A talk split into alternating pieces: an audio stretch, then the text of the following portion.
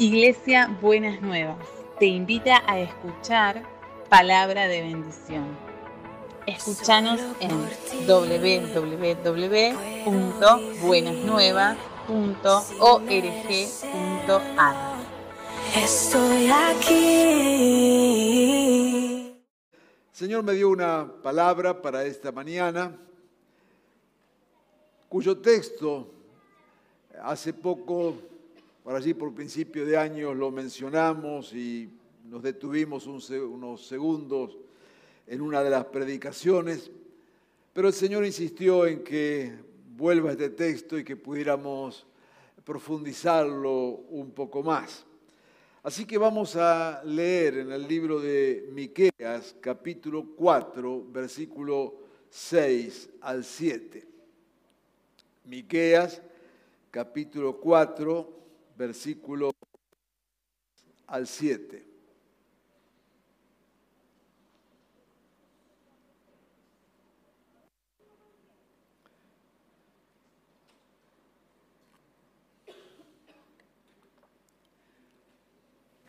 Y dice así,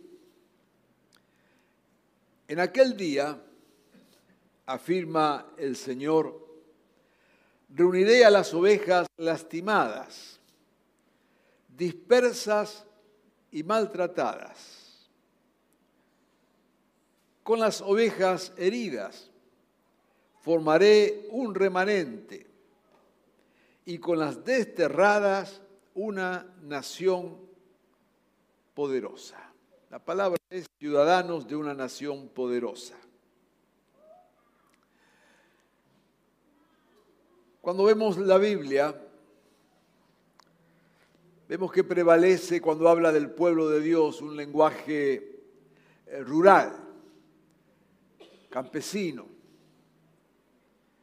Habla de espacios abiertos, desiertos, campos, plantaciones.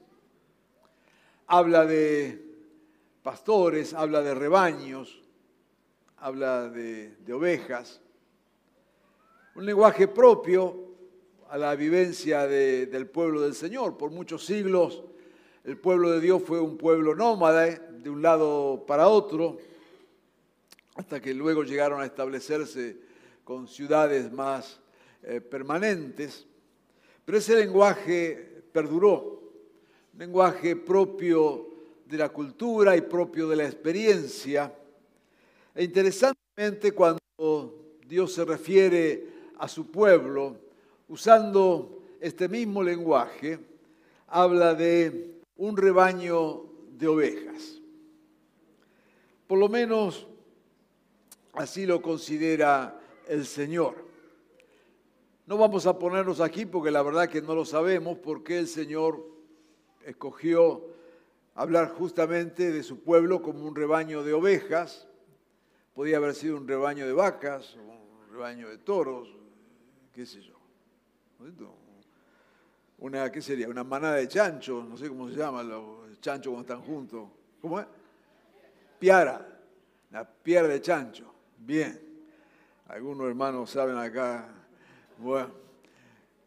Pero escoge las ovejas. Y a mí se me ocurre que esto, este, por supuesto, tiene su intencionalidad, porque las, por todo lo que las ovejas representan, ¿no es cierto?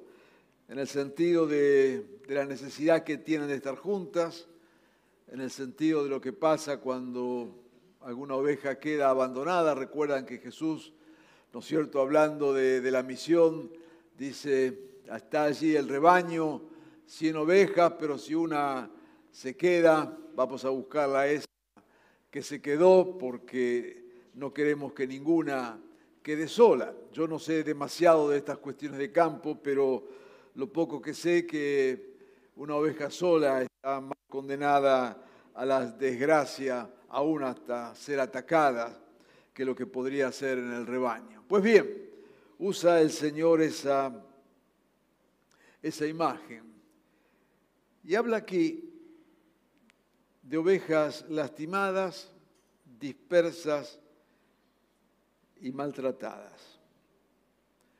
Ovejas heridas.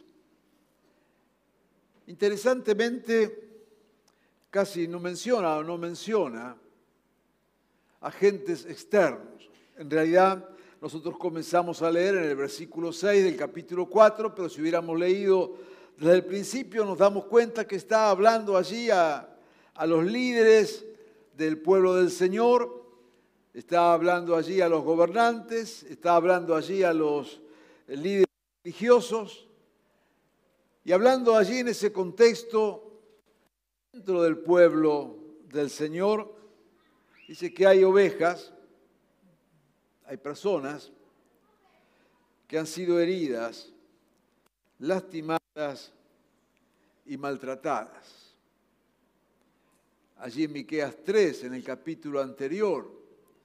Dice, sus gobernantes juzgan por soborno, sus sacerdotes instruyen por paga, sus profetas dicen por dinero y para colmo lo hacen apoyados en el Señor. De una u otra manera está mostrando, nos está señalando que este pueblo del Señor estas ovejas del Señor han sido maltratadas, han sido heridas, lastimadas por los mismos líderes, por aquellos que debían cuidar de ellas, por aquellos que debían protegerlas. Una de las cosas que llama la atención es cómo el Señor a través de esta palabra profética en Miqueas presta especial atención a esa parte de su pueblo. Y tiene palabras muy fuertes. Primero, por supuesto, de reconocer la situación heridas, lastimadas, pero también diciendo lo que Él va a hacer con esas ovejas. Y acá hay algo que el Señor tiene para nosotros en estos días y en este tiempo. Es una palabra para el pueblo del Señor, porque ahí le está hablando a Israel, a su pueblo. Y nos llega también a nosotros hoy, pueblo de Dios. Hay mucha gente lastimada, mucho pueblo de Dios herido. Muchos que han sufrido. Se dice que más del 50% de los que hoy se consideran evangélicos, o sea, gente que alguna vez pasó por la iglesia, más del 50% hoy ya no se congregan. Lo he dicho otras veces. Esto en la Argentina representa casi 3 millones de personas que en algún momento pasaron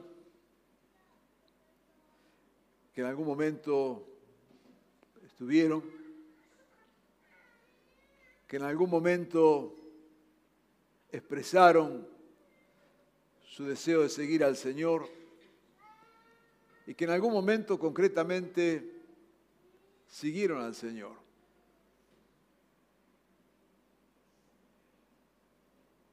Pero hoy no están. Quizás muchos de ellos nos están viendo allí en sus casas.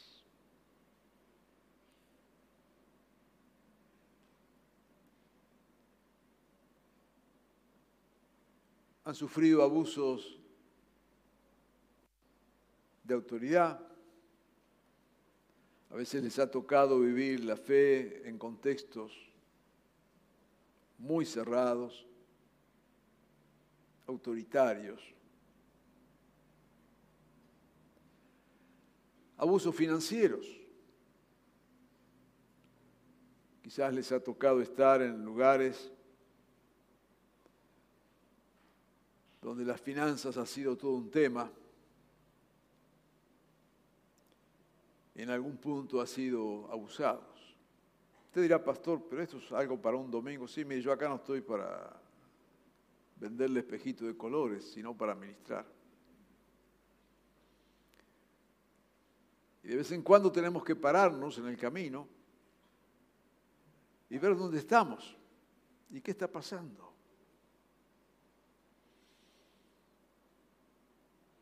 Algunos han sufrido ataques personales, ofensas, desprecios, desvalorización, etcétera, etcétera. Ovejas lastimadas, maltratadas y dispersas. Un gran rebaño disperso. Hay muchos otros heridos no por circunstancias internas, sino que llevan también las heridas propias de la vida, de sus propias situaciones, sus propias circunstancias.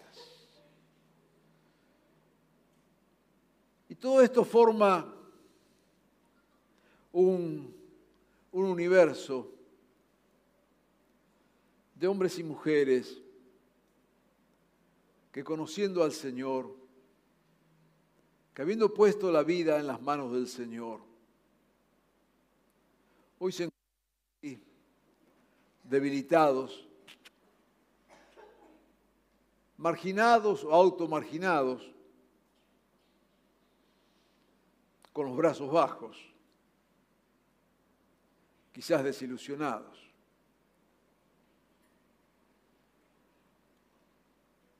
La palabra de Dios en esta mañana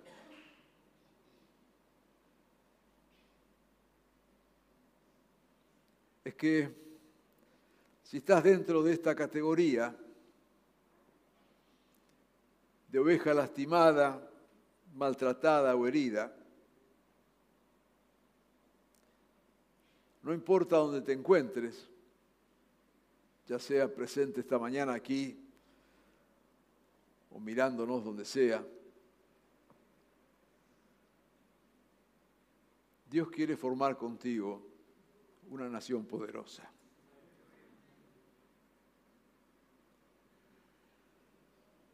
Y me gusta esta apuesta del Señor. Porque cuando alguien quiere hacer algo, tratamos de buscar lo mejor tratamos de buscar lo más fuerte, lo más apropiado.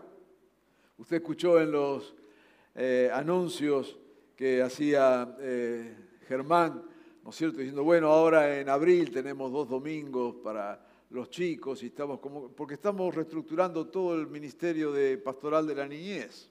No es que nos hemos olvidado, nos quedamos dormidos. Estamos reestructurando todo el ministerio pastoral de la niñez. Y Germán decía, bueno, si alguno siente alguna inquietud y, de Dios y de querer participar, porque queremos dar pasos este, firmes y de bendición, y, y estamos buscando lo mejor, estamos tratando de hacer lo mejor, estamos queriendo hacer lo mejor. Y cuando Dios se mete en el tema, no mira con los ojos que miramos. No evalúa con los criterios que evaluamos. No mide con los metros que usamos. Agarra lo que no es para hacer algo que vale.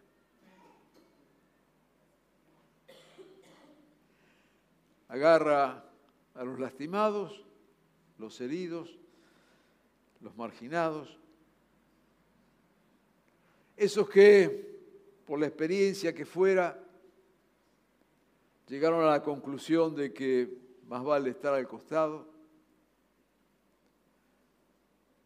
Dios dice, pues con esos, justamente con esos, quiero hacer una nación poderosa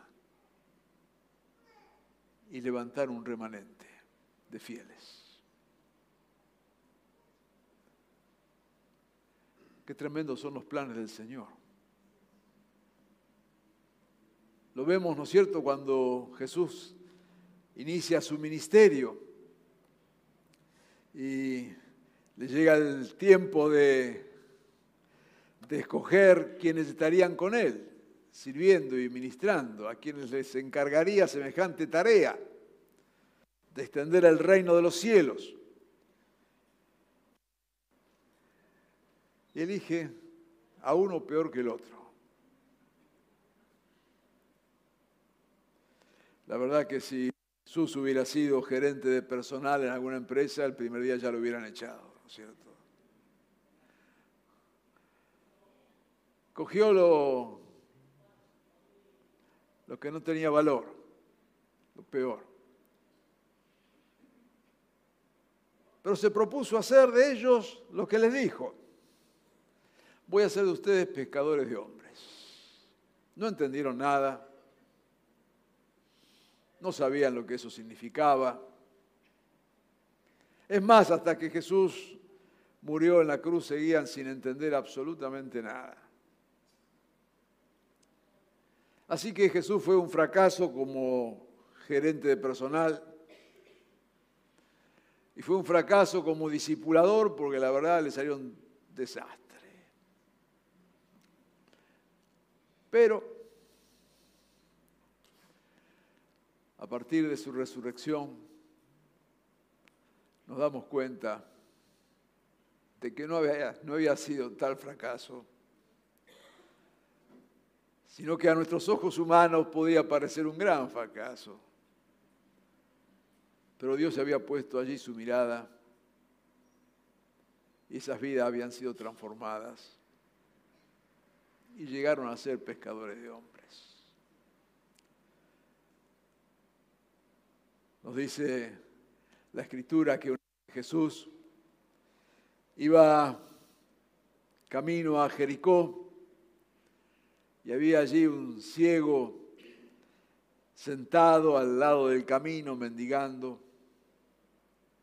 Nada, sin ninguna posibilidad. Su vida era mendigar. Pero pasó Jesús. Y me lo habrá escuchado decir cien veces, que cuando Jesús pasa, algo pasa. Pasó Jesús. Y aquel don nadie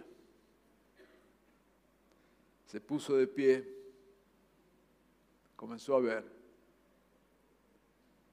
y seguía a Jesús en el camino. Dios tiene la habilidad de tomar lo que no es para transformarlo en algo significativo. Dios tiene la gracia, el amor y el poder para tomar vidas deshechas y hacer algo digno. Dios tiene el poder y el amor y la gracia para tomarnos heridos, lastimados, maltratados y hacer de nosotros, hacer de vos y de mí. Un pueblo poderoso, un remanente fiel, una nación poderosa. Es una palabra para este tiempo. Tiempo que el Señor pone en nuestro corazón es un tiempo de sanidad, un tiempo de restauración y un tiempo de misión. Porque cuando Dios pone sus ojos sobre nuestras vidas, es para sanarnos y sanar mentalmente, espiritualmente, físicamente, sanarnos, restaurarnos. sea, hacernos de nuevo cuantas veces sea necesario, como aquel texto que también algún día predicamos de Jeremías del alfarero, que mil veces se le rompe el vaso que está haciendo y mil veces lo vuelve a hacer hasta que le quedó bien. Dios tiene paciencia. Cuando se propone algo sobre nuestra vida, Dios tiene paciencia. Y lo va a hacer tantas veces como sea necesario hasta que al final quede como Él quiere que quede. No hay vida por más torcida que esté, no hay vida por más arruinada que esté, no hay vida por más quebrada que esté, que Dios no pueda restaurar, hacer de nuevo y usarla. Porque ahí viene el otro. Dios siempre obra en nosotros con un propósito de misión, para darle un sentido a la vida, un propósito a la vida. No es solamente una cuestión egoísta, no es solamente para sentirnos bien, sino que Dios pone su mirada, nos restaura, nos bendice y se propone hacer de cada uno de nosotros instrumentos de su bendición. Vidas con sentido, vidas que valga la pena vivirlas. Así que esta palabra del Señor es justamente para esto en este día. No es una palabra de ánimo, sino una palabra profética de parte de Dios no es pensamiento positivo, no es acá hop para arriba. No, no es hop para arriba, a veces estamos hop para abajo. Pero cuando estamos hop para abajo, viene Dios y nos recuerda esto. Y si estás dentro de la categoría de los lastimados y heridos, estás justo en la categoría con los que Dios quiere hacer un remanente y una nación poderosa. Esa palabra eh, remanente habla de, de aquellos que pasando por situaciones adversas y difíciles, Dios los rescata y los lleva al lugar seguro y los usa. Pasó con su pueblo cuando fueron invadidos y murieron y destrozados y se quemó todo y todo fue un desastre desastre moral, desastre político, desastre social, desastre religioso, un desastre por todos lados y Dios dice, ok, pero yo voy a sacar acá un remanente. Vamos a sacar acá los que pasaron por esto, y este será el, el pueblo fiel.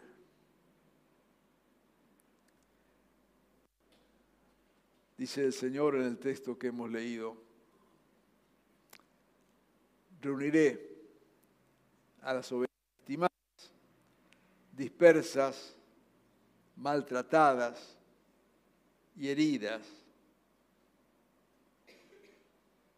y haré un remanente y una nación poderosa. En Filipenses 3, versículo 12 al 14,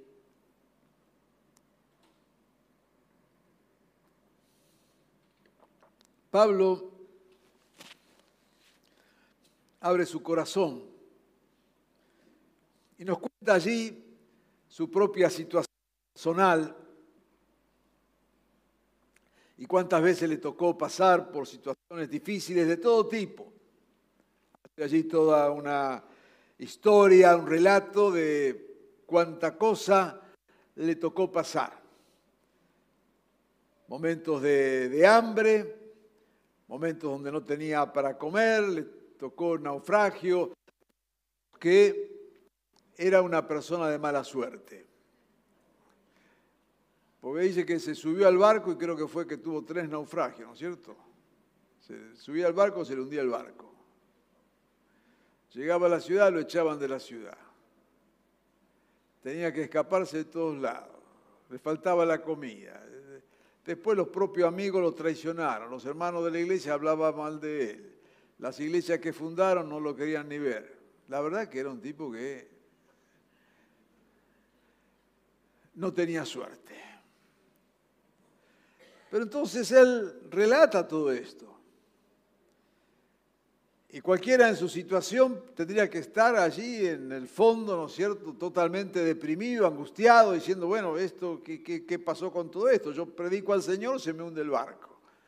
Voy a predicar allá, me sacan a pedradas. Voy para el otro lado, me agarran y me castigan. ¿Dónde está Dios?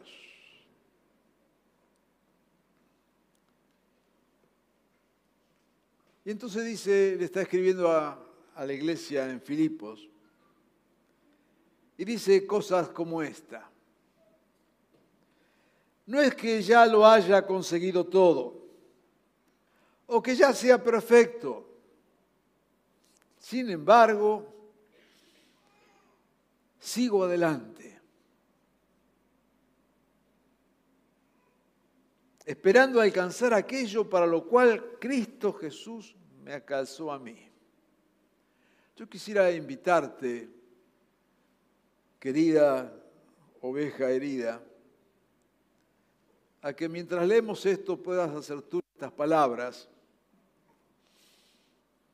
y puedas decir en esta mañana y en este tiempo, sin embargo, a pesar de, y ahí pone lo que quieras, sin embargo, sigo adelante.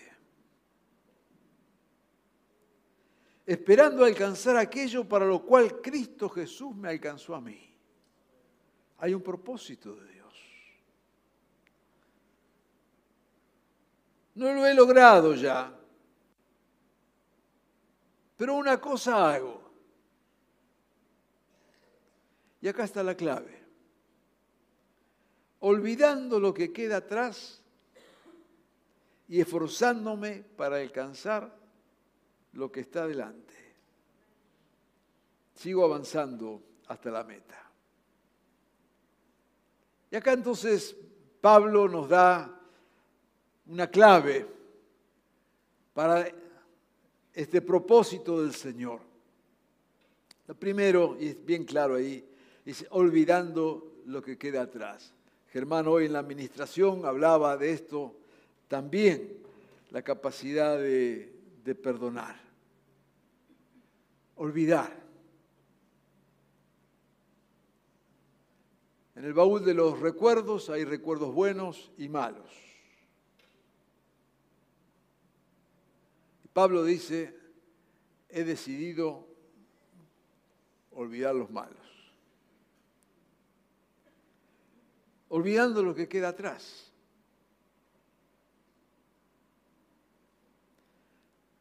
Del baúl de los recuerdos me quedo con las mejores fotos.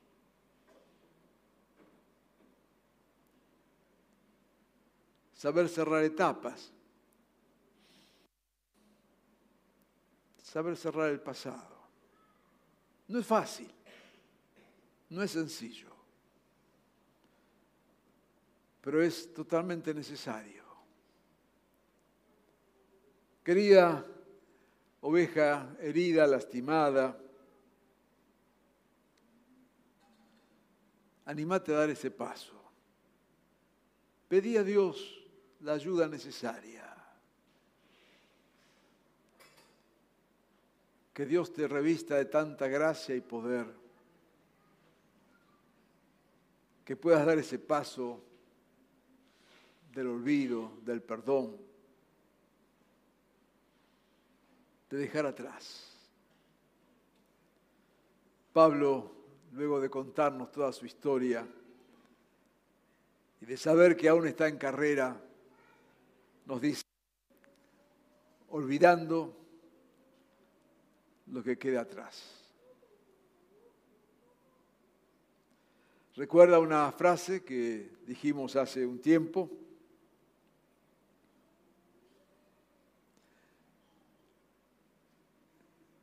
Si el pasado está en tu presente, tu presente no tiene futuro. Claro que no lo podemos borrar, no somos ingenuos, pero vale el esfuerzo, vale la disposición, vale hacer todo lo posible para que el pasado quede en el pasado, olvidando, dice Pablo, lo que queda atrás. Y luego la actitud positiva, esforzándonos por lo que está adelante,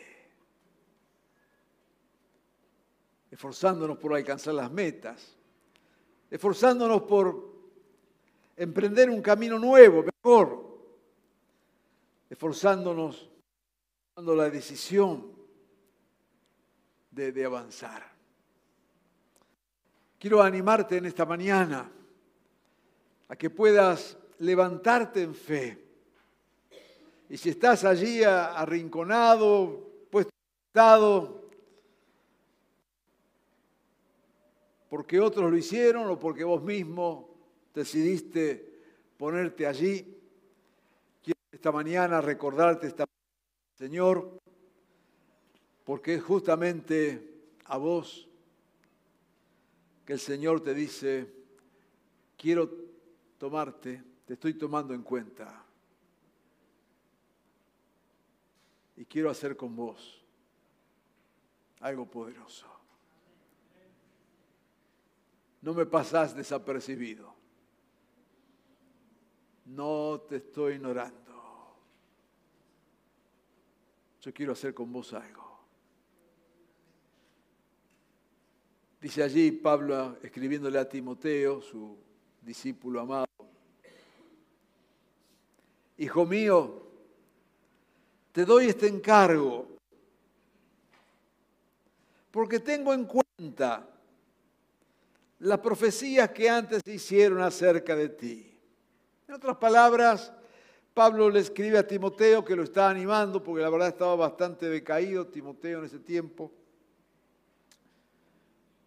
Y dice, ten en cuenta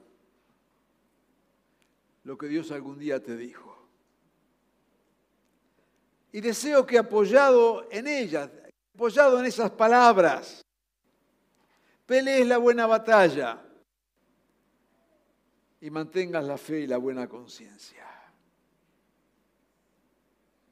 Pablo está ministrándole a Timoteo a través de esta carta y lo está haciendo con estas palabras de ánimo, pero son palabras que tienen el poder verdadero para animar, porque no es que le dice esa palabra que viene y dice, oh, ¿cómo es que estás así? ¿Cómo es que te sentís mal? ¿Cómo es que estás deprimido? ¿Cómo es que estás angustiado? Y la verdad que eso en vez de animarla, la destruye más a la persona, ¿no? Porque si está mal, está deprimido, está angustiado, y yo todavía vengo y le digo, ¿cómo es que estoy diciendo? Le estoy echando la culpa, así que el pobre desgraciado está angustiado, deprimido y culpable. No le acerque un revólver porque de ahí al suicidio son tres segundos. No, Pablo viene y le dice, acordarte lo que te dijo. Acordate lo que Dios te habló. Acordate el día que te entregaste a Jesucristo, acordate el día que escuchaste esa palabra de Dios, acordate de esas palabras. Poné fe en lo que Dios ha hecho. Poné fe en el propósito de Dios. Poné fe en lo que Dios ha determinado hacer con tu vida.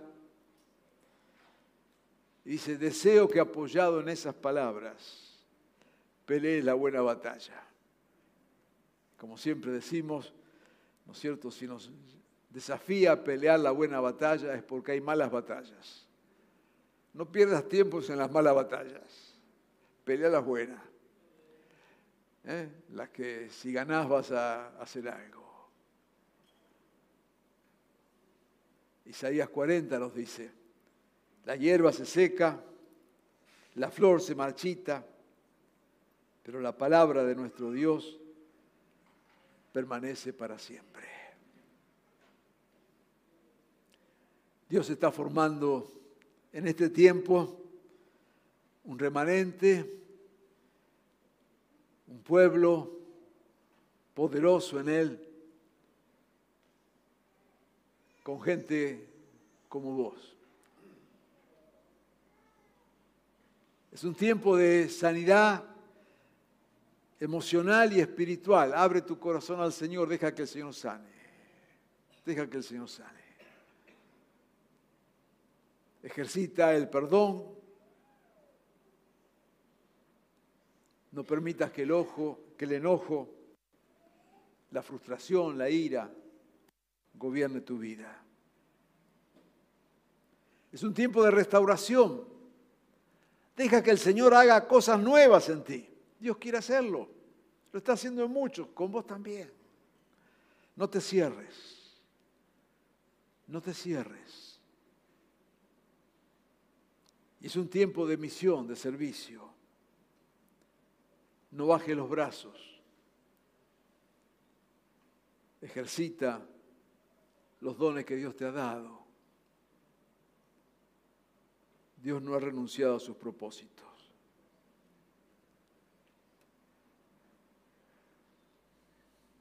En aquel día, afirma el Señor, reuniré a las ovejas lastimadas, dispersas y maltratadas.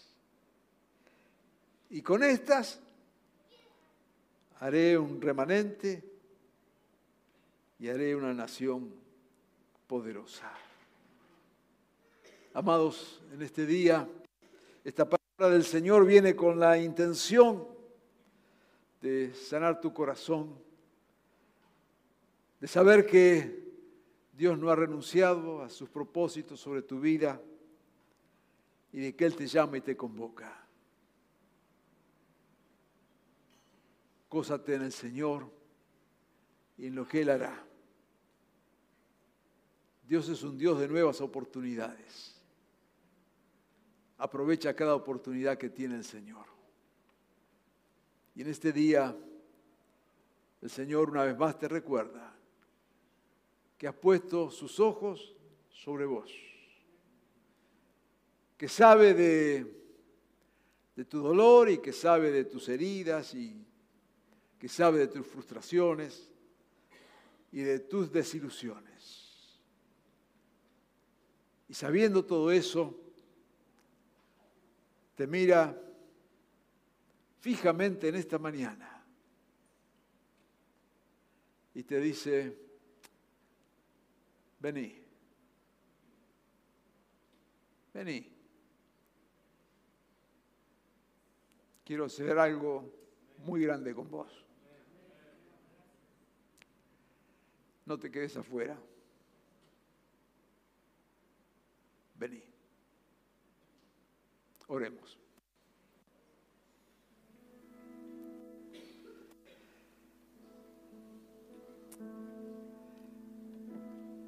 amado Jesús.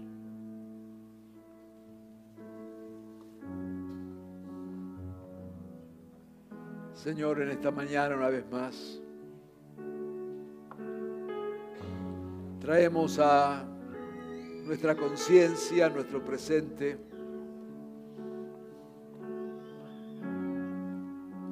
muchas vidas heridas y lastimadas. no de las que andan por el mundo, que también los hay, pero son ovejas. Son las ovejas de tu rebaño. Son las ovejas de tu pueblo. Son tus ovejas.